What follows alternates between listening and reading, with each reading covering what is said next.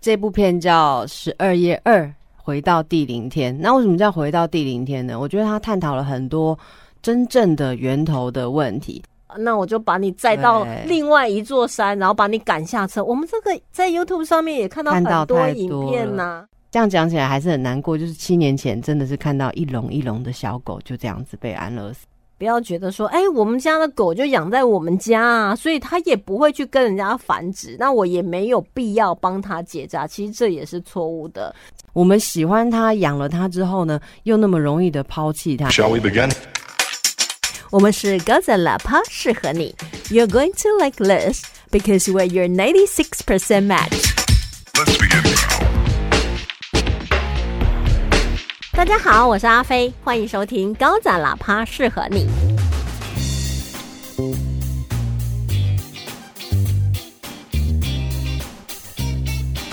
今天我们节目呢，特别为您邀请到《十二夜二回到第零天》导演瑞来到我们节目当中。Hello，你好，嗨，林飞好，各位听众朋友，大家好。其实讲到《十二夜》这部电影，我内心会觉得有一点点对不起这部电影，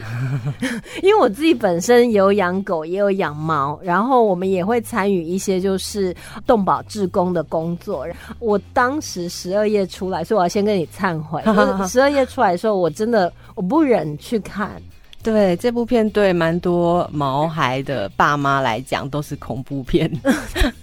因为当时在我们台湾还有就是所谓说，啊，他今天可能不管是人家通报啦，或者是清洁队，或是什么原因，然后抓到收容所里面的那些毛孩，大概就是如果认就是十二天公告。没有人来认领它，它是无主的，没有主人的，那就可能就是安乐死。你知道这件事情真的是还蛮震撼的一个事，因为或许我们以前都活在自己的养宠物的小世界，就是我把我的宠物养好啦，晶片打好啦，该做的预防针呢都有打，哎，这样我就有照顾好。可是那个电影那时候一出来，你就觉得说啊，原来他们进去以后只有十二夜，当时真的是在我们台湾社会引起非常大的震撼。嗯，没错，就是大家可能会很难理解说为什么我们是用这样子的一个方式处理问题。可是事实上，呃，它是一个整个社会当时的需求啦，就是说，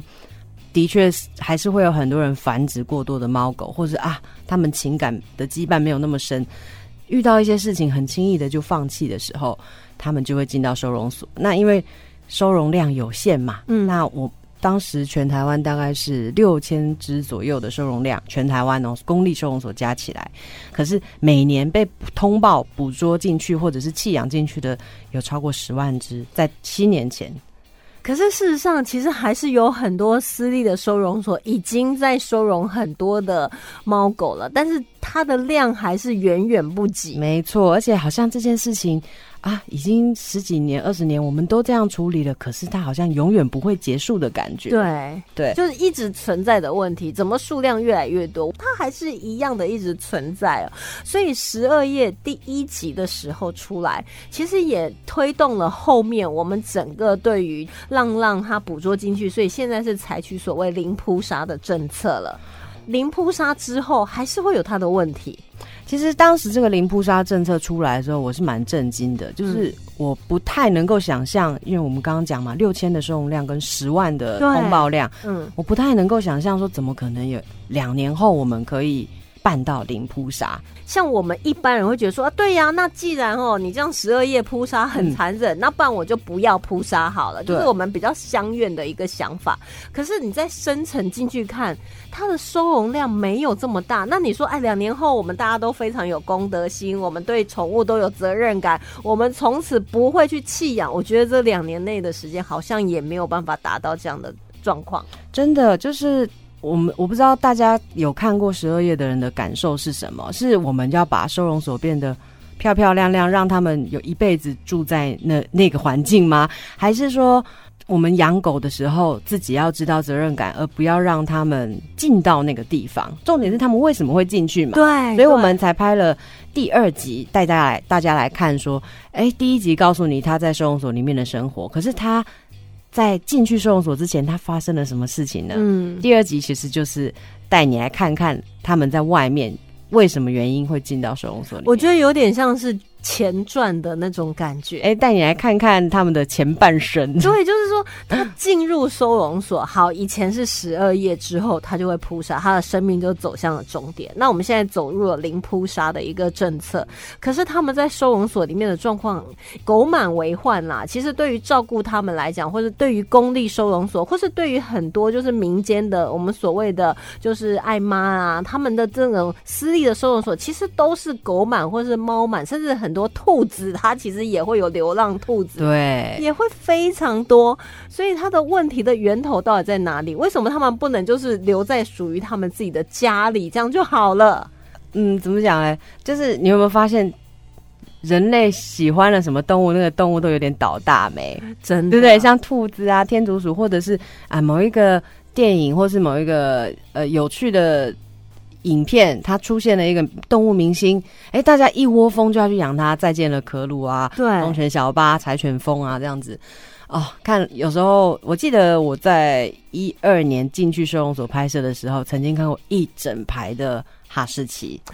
哈士奇其实是在雪地里面啊，就是雪地救援的，对。可是他居然来到一个台湾，他踩在那个柏油路上，脚会烫伤的一个地方，然后需要开冷气才可以适合它。它有三层的毛，嗯。那我们喜欢它，养了它之后呢，又那么容易的抛弃它，因为哈士奇是一个非常活动力、精神、精力很旺盛，需要主人陪它玩啊、跑步的一只狗狗，但是。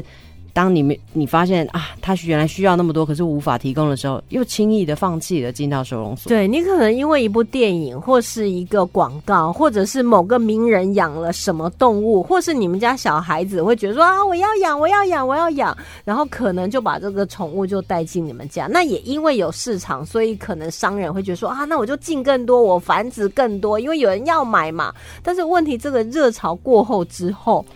就看到收容所里面出现的那个动物，对，像我自己现在的狗呢是贵宾，就是朋友他们家养了两只贵宾，然后莫名其妙就怀孕了。我就说，那你为什么没有给它结扎？他就说啊，我就我就有把它们分开楼层养啊，会不会太天真了啦？我说生干柴烈火，对对，生命会找到出口。就后来他那一窝就生了五只，然后就是我们一些朋友，然后我们把它领养走。这个狗爸妈。他是不是没有上健康教育啊？我自己的养的狗狗是贵宾，嗯，所以我有时候看到一些收容所也是会有很多贵宾。对呀，我后来回想说，我那个朋友他们到底什么时候开始这样疯狂？大家养红贵宾，好像就是从林志玲她自己养了一只。贵宾狗，然后红贵宾，然后大家就觉得说哇，志玲姐姐养，我也要养，就很多人就开始养红贵宾了。哎，所以说名人跟电影有时候真的会产生一些意想不到的效果。但我们这次电影其实是反其道而行啦，虽然我们也是关于动物的电影，嗯，但是我们希望你看完之后呢，反而是不要轻易的养动物。好，对，然后是有责任心的，要了解自己。面对的是一个生命嘛？对，其实我觉得有时候我们自己养下去以后，才突然发现说，哇，其实养动物，不管任何的动物，它其实都需要你一辈子的那个承诺。那你可能不能说啊，我现在搬家啦，我要出国念书啦，然后我要结婚了，我要生小孩啦，或者是种种原因，就说啊，那不然就送给妈妈啦，送给朋友啦，那到送送送到后面，可能就送到街上了。对，而且你会不会发现，我们有时候。呃，有些人想要养动物的时候，其实他根本都不太了解那一种动物到底需要什么，对不对？对。他可能就是啊，反正就养了。那当然有一类的人，比如说我自己养第一只狗的时候，我也真的是完全不知道到底要怎么样去养这个狗。那纯粹也是朋友家的 哦，我跟你讲都是朋友家。但是一边学习嘛，对不对？然后，但是你养的那一刻，你就会觉得说，啊，那我就对它负责任啊，我帮他取名字，然后他还跟我姓，然后我帮他打晶片，就有点像是算说比拟到小孩子，当然他比小孩子单纯许多了。啊没有像养一个小孩那么复杂，但是你就是慢慢一直学啊，上网找资料啊，问人家，但从来不会想说啊，我这我要搬家了啊，我进入人生另外一个阶段了啊啊，那这个狗啊送给妈妈啦，就不会，因为你觉得它就是跟你在一起，它的一生就只有你呀。那你在这个学习的过程中，有你会你会觉得这些资讯很好取得吗？还是说，哎，会有点不？不知道从哪里取得这些责任的资讯，我觉得一开始没有那么容易取得，因为我们在台湾还没有形成那种大家自主的责任感，嗯，所以可能会有说啊，他要吃什么啊美容保健啊那个方面的资讯，我觉得还比较容易取得。但是对于我们真正要去把猫啊、狗啊、乌龟啊、兔子，甚至蜥蜴，什么都可以当成家人，当成家人，我觉得这个其实是在观念上要慢慢在跃进的，因为唯有你把它当成家人的那一刻。你们就是不管贫贱，然后富有，然后生病、健康，发生什么事情要结婚要生小孩，，都是在一起的，就都是在，就是只一定要你把他视为家人对。的那一刻，那个连结羁绊才会很深。那这方面的观念，其实我们会发现，哎、其实大家也是一边在学习，对取得这样子观念的方式很少。那我们第二集的时候呢，特别强调就是教育到底在哪里这一块，我们找了蛮多的学校老师，甚至还去奥地利拜访了他们那里的动物福利学校，想知道说，哎、我们到底应该要怎么样做动物保护的教育，嗯，让孩子们下一代是可以有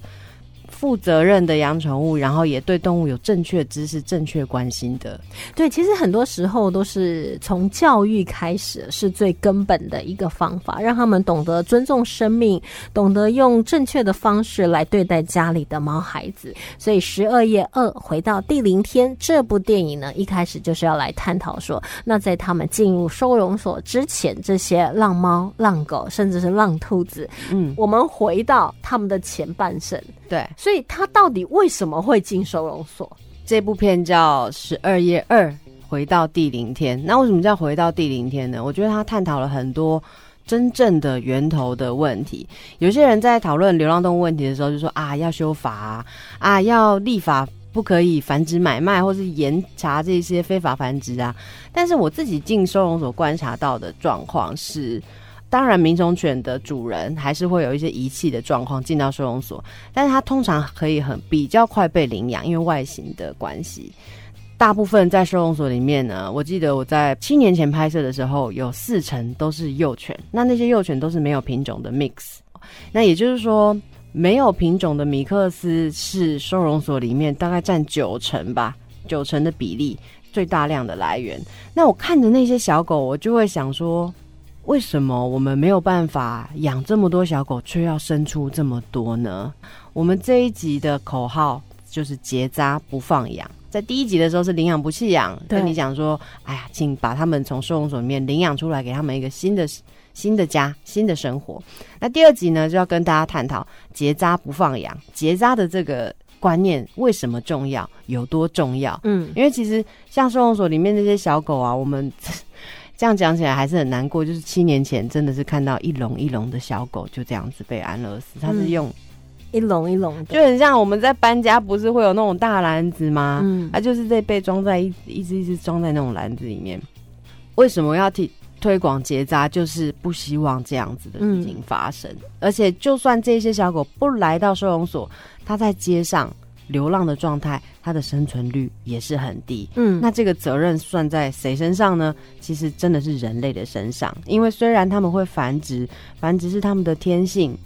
可是如果没有人饲养，然后放养弃养，对，或者是呃，因为人的资源投注，他们就有食物吃嘛，然后会嗯繁殖更多，这其实都是人类造成的。嗯。如果说我们帮他结扎的话，才是一个比较负责任的态度。对，而且其实有时候你也不要觉得说，哎，我们家的狗就养在我们家啊，所以它也不会去跟人家繁殖，那我也没有必要帮它结扎。其实这也是错误的。你自己的狗，你自己的猫，其实因为像狗来讲的话，它其实如果是母狗来讲，它到老年可能会有一些子宫相关的一些疾病。蓄脓等对，等都那个很夸张，而而且且很严重。对，一中的话，不小心可能就就走嗯了，有生命危险。对对对，那所以其实为他结扎也是帮他的身体健康做好把关。其实有些时候并不是说主人弃养，有时候是比如说真的出现了意外情况，狗跑掉了，对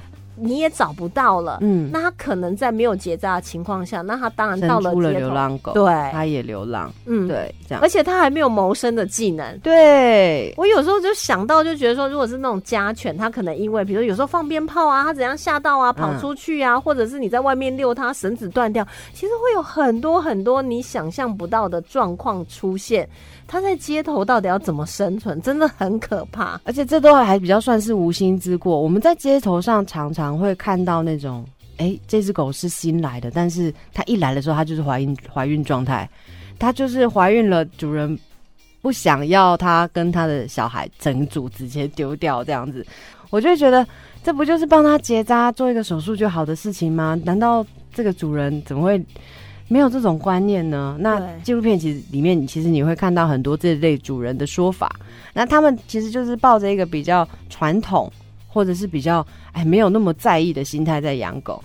丢掉了或者是不见了，再养一只就好了。那这种狗的取得很容易的，现在因为到处都是流浪狗嘛，嗯，我们就会陷入一个呃焦灼的情形，好像教育很难推动，结扎也很难推动。那我们纪录片研究了蛮久的，那跟拍了。像是台湾之星，也是台中在地的一个动保团体，对以及台北的相信动物，他们都在做一些跟家犬相关的结扎活动。嗯那我们就看着他们如何一步一步有效率，然后有方法的把这件事情完成。嗯，其实像台湾之星，我之前也有访问过他们，因为他们其实就会到下乡去比较，可能有些地方它的宠物是用放养的状态。或者是养在屋外，屋外，它可能就是每天出去跑一跑，晚上要回来睡觉。对，这是我们家的狗，我也有给它吃，给它喝，嗯，给它住，但是可能我没有帮它结扎，所以它到那个发情期的时候，它可能就跟其他的狗好一点的主人可能说啊，没关系啊，那你生了我留一只啊，其他送给别人。那如果说有些真的就像你讲那比较没有责任心的，就整个那我就把你载到另外一座山，然后把你赶下车。我们这个在 YouTube 上面也看到很多影片呐、那这些饲主有的除了放养之外，还有一种形式，我不知道你有没有看过，就是我曾经看过有一只狗关在笼子里面，对不对？底下全部都是白白的大便，代表说他从来没有离开过这个笼子，啊它就是被关在那里，然后有陌生人来会叫的这种形态，嗯或者是我还看过一条绳子绑在树下的，这样也叫养狗，而且有很多真的很夸张，它对。就算说你绑在你们家的门口，你拜托你那个绳子也可以再长一点点长一点，让它可以在家里院子那边活动。不是，它就是画一个很小的圆的那种感觉，然后刚好把它吊着，对坐也不是，趴也不是，它可能是完全没有办法趴下，只能站着的。那你为什么要这样去对待你们家的狗呢？对，我们也很想知道，就是说，哎，我们以前啊，养狗的确会有像是在农业社会的时候，会有那种看门狗的需求，而现在现在的台湾社会，你只要到山边或者是家户与家户相隔比距离比较远的，大家也还是习惯养一只狗狗来守望相助，只是这样子的关系，有时候的确是像家人，但是蛮多时候不是。嗯，那在这样子呃情感跟羁绊不深的时候，啊遇到一些困难，比方狗狗生病，狗狗怎么了啊，邻居讨厌，或是啊它怀孕了，我不知道怎么办，很容易就丢掉了。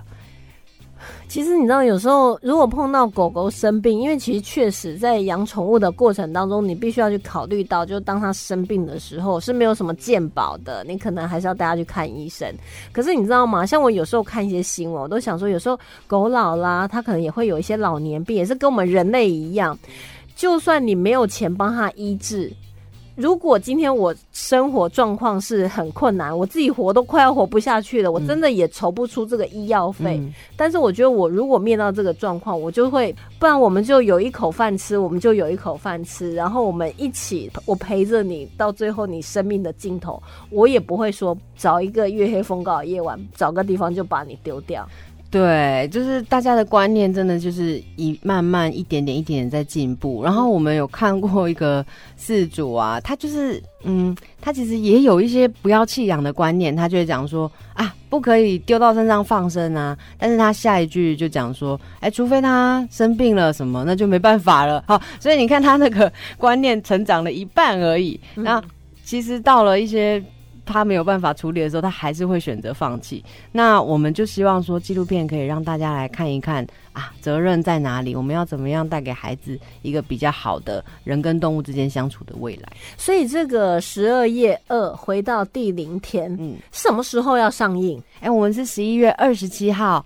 会上映。那其实我知道这一次整个拍摄的过程来讲的话，尤其像你刚才讲，其实你们也有把你们的镜头拉到国外去，看看外国是怎么做的，有哪些方式是可以我们台湾可以借鉴。因为毕竟我们台湾就是地小人稠，可能人在生活的空间都不够多了。然后可能有的人会觉得说，好啊，那你同情动物，你把那些流浪狗通通带回你家去啊，也是会有类似这样的一些说法。对。但是我觉得，如果说我们整体，它不会是那种。一年一天两天就解决的问题，但是我们可以朝向一个比较好，每年进步一点，每年进步一点。没错。或许我现在做这件事情，现在我看到这些狗，他们没有办法受惠，他们一样在受苦。可是或许三五年之后，甚至十年之后的街头已经没有流浪动物了。对，我们现在开始做一步一步的往前啦。但是如果什么都不做的话，其实就是原地踏步。嗯，那我们很希望说。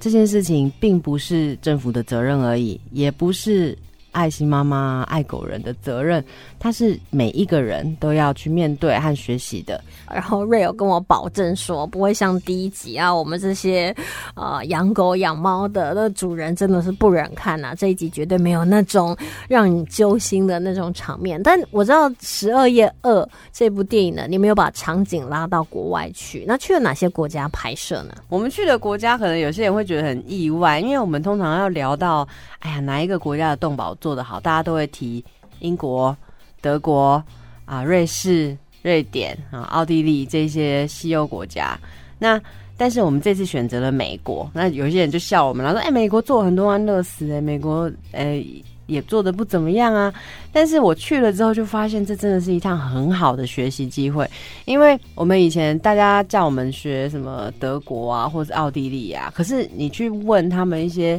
资料，说。你们是怎么样从有流浪狗到没有流浪狗的？其实你找不太到资料。他们一开始就没有太多流浪。他们会讲说，我阿公阿妈的时候就已经没有流浪狗了，我不知道是怎么做到的。啊，不是理所当然都要这样吗？就是他已经进步到一个状态了，但是你找不到那个可以跟随的脚步，就很像我们现在是一个考十分的一个很。呃，很不会念书的学生，可是你叫我去考台大医科，好像是一个遥不可及的梦，而且我根本不知道该怎么做。对，就像以前我们在念书，有人呢，班上同学，你问他怎么考一百分，他就也不知道。没念书啊，我昨天还看电视啊，他打电动啊，很讨厌，对不对？对，你以为他在骗你，其实他真的是这样。对，然后他就是会念书嘛，他就是不需要。对，对，我们现在去问到像德国或者是一些比较动保做的比较优秀的国家，他就说啊，我们有宠物税啊，我们罚金。很重啊，我们如何如何？但是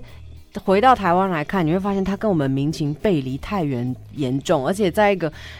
就是狗的取得非常的容易，那流浪狗数量也很庞大的情况之下，有很多事情让我们进退两难。就我们好像没有办法学它，因为学不来。对，它等于是超前了我们那种二三十年，那所以我们可能没有办法那么快赶上。对，没错，我觉得二三十年都是比较客气的。像像我们的动物保护法，它其实是就是从比方说瑞典的动物保护法去考虑和修改过来的。可是你看动物保护法，它其实在二。十年前它就规定了，我们养宠物要有晶片，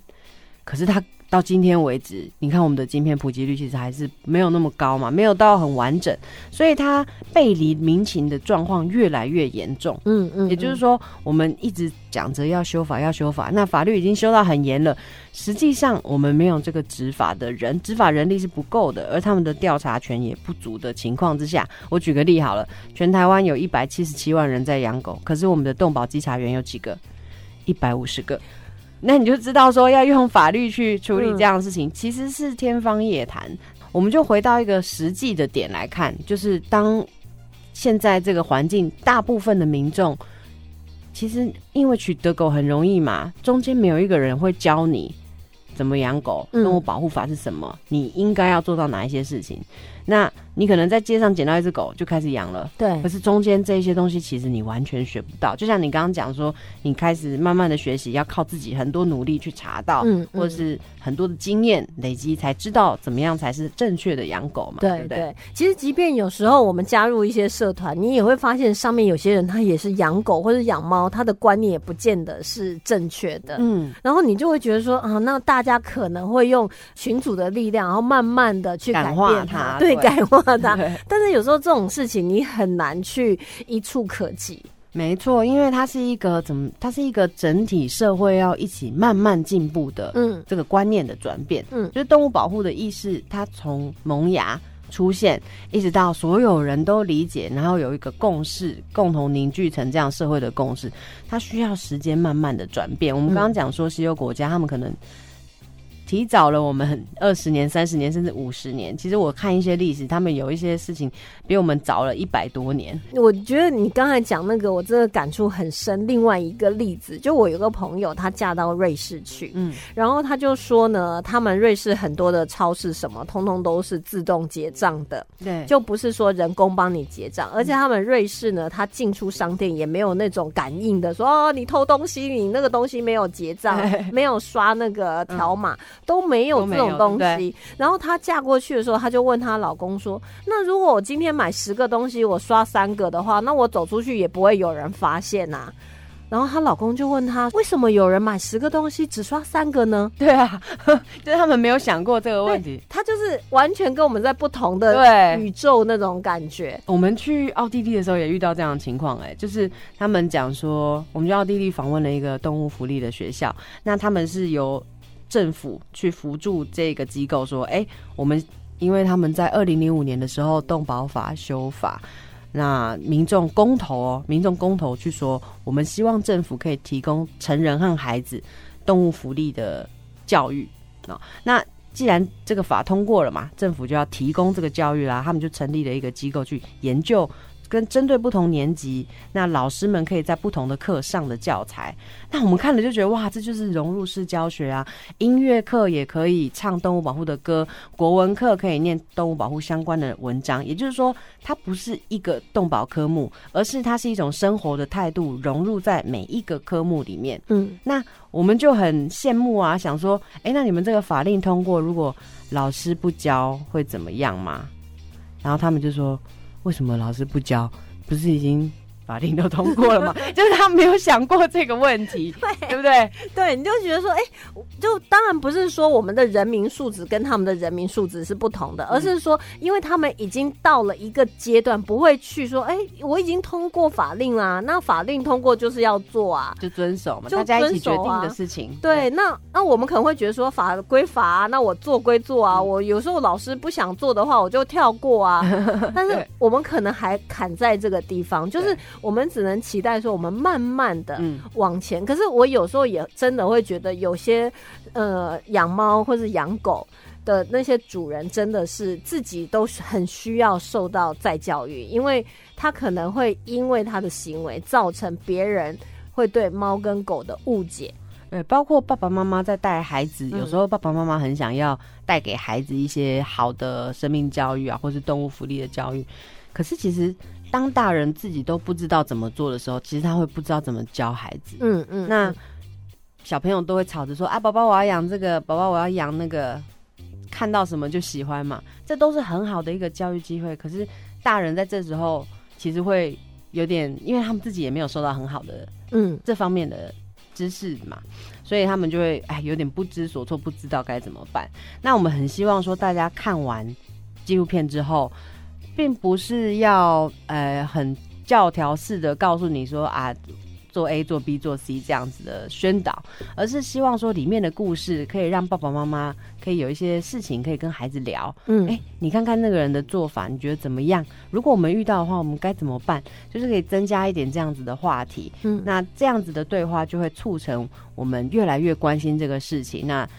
有一天我们都能成为解决这个问题的人。对，就是问题总是在那里，你一定要去解决它，你也不能说放任。当然，可能有些人会觉得说，哎呀，我养自己都养不活了，我还关心你这个猫啊狗啊的问题，那政府预算都不够了，我们还要分到动保那边去。其实它这是整个生活品质的提升，而且这是社会问题。就像当流如果说流浪动物大家都放着不处理的话，我比方说现在的零扑杀，其实它就是。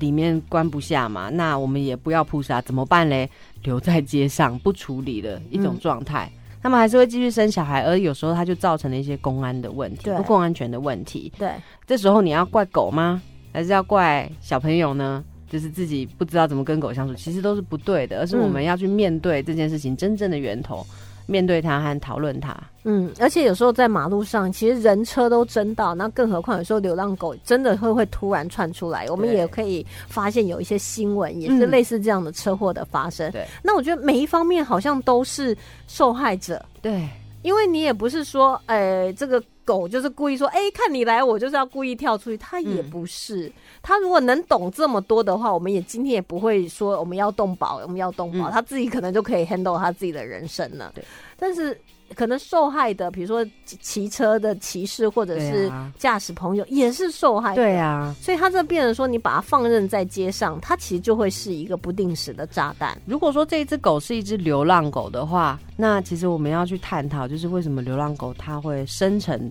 就是会数量这么多庞大的问题嘛？但如果说，那也有一个可能是这只狗是一只放养的狗，对，它其实是主人啊，就是不好好的管理，好像就是啊，你去哪里我也不是很在意，我只是给你放一个住的地方，其他要更多的我也不，我也没办法，没办法。这种养狗方式，其实在台湾啊，它的确造成了很多的人权冲突的情况。对，那狗狗去到路上，造成拥路人的安全。啊，他有时候就是。不只是一条狗的命，有时候是狗和人都受伤，或者甚至死亡，嗯，这是很严重的。对，所以其实很多事情呢，都需要我们从头的教育，或者是我们从小开始扎根，还有就是全民的共识，慢慢的大家一起来解决这个街头上面浪猫跟浪狗的问题。你也不要觉得说，哎呀，你不要喂就好啦，全部抓起来杀掉就好啦。其实以前就是用这种方法，对，但是并没有改善任何，它就是一直重复，一直重复这样。的循环，嗯，所以这个十二夜二回到第零天，就是看他们怎么样在前面。我们如果可以做一些努力，他们就不会进入收容所。没错，那这些努力都是大家要一起来做。那首先呢，我们其实你们这部电影拍的也是很辛苦，因为都是跟民众募资的。对，我们拍了呃接近三年，嗯，然后在二零一八年的时候呢，做了第一次的群众募资，这是一个很。新鲜对我来说是一个很新鲜的体验，因为呃，我一直以为我要找企业啊，或是要找什么大老板啊，去凑去找到这个拍摄资金，没想到呢，啊，我们遇到那个千猴子电影公司，他们操作过很多次的呃电影宣传的集资，他们说，哎，我们要不要来试试看这部片，就由民众的。一点一滴的捐款来拍成呢啊，那我们在一八年的时候真的就成功了，募集到了四千多个，将近五千人的赞助人啊，八百八十万的金额，那让我们可以启动这个拍摄计划。那其实大家如果进到戏院里面看这部片，你也会发现它并没有一个主要的主角。嗯，那第二集很特别，是呃，我们拍了非常多的团体和非常多的人。当你走出戏院的时候呢，你有可能记不得任何一个人的名字，可是这些人整体凝聚起来的一个力量会留在你的心中。嗯，那就很像是我们这部片的一个精神，它也是这么多的呃社会上关心的人一起凝聚起来的力量去拍摄而成的。所以我觉得，嗯，这次的拍摄不止很有意义，那也希望说。它来自于社会，也可以回馈于社会。嗯我们未来做的这个教育推广推广的计划，会在下片的一年之后呢，我们会推出一个网站，那里面会有下载资源包。嗯，你要看整部片，你也可以在网站上面看。嗯，如果说你是老师，你有一堂五十分钟的课，那你是面对什么年级的孩子，我们会有一个资源包，你可以下载可能十分钟、十五分钟的影片。那后面呢，我们会告诉你，你在剩下的时间，你可以带领孩子做什么样的讨论。嗯嗯，对，就等于是从小我们一起来面对这个问题，不是说等到他长大了，你要去改变他的观念。就像有时候我们要改变阿公阿妈的那种观念呐、嗯他可能会觉得说啊，哎，丢起告啊，对，还要打什么晶片？啊，破杯的蛋雕啊，或什么之类的，你很难去跟他们沟通，因为嗯。他可能从以前的观念对都是这样，这样。他觉得说啊，就剩菜剩饭吃一吃就好啦。对，那慢慢大家就是慢慢的改变，慢慢的改变，那终究可能有一天我们就可以到达，比如说在动保环境当中的呃资优生，像德国啦，或者是瑞士啦，嗯。他们的那些的境界，我觉得对于我们自己在饲养动物的人来讲话，也是很盼望可以活在这样的社会。没错，今天呢，就是为您邀请到十二夜二。回到第零天的导演呢，瑞来到我们节目当中。那当然还是一定要再次宣传，啊，全台湾有六十六间戏院上映，在台中呢也有十间戏院，嗯希望大家可以来看。所以呢，不管你是在什么地方听到我们的 podcast，希望你都可以进电影院来为这部电影，然后为你自己，然后为你们家的阿猫阿狗呢尽一份的力。那但是之后，就是一年之后，如果我们是学校老师的话，我们其实在网络上有很多的资讯可以可以收集，然后可以用这个资讯呢来跟孩子沟通对动物这件事情、养宠物这件事情。今天也非常谢谢瑞来到我们的 podcast，谢谢你，谢谢，谢谢阿飞。谢谢，拜拜。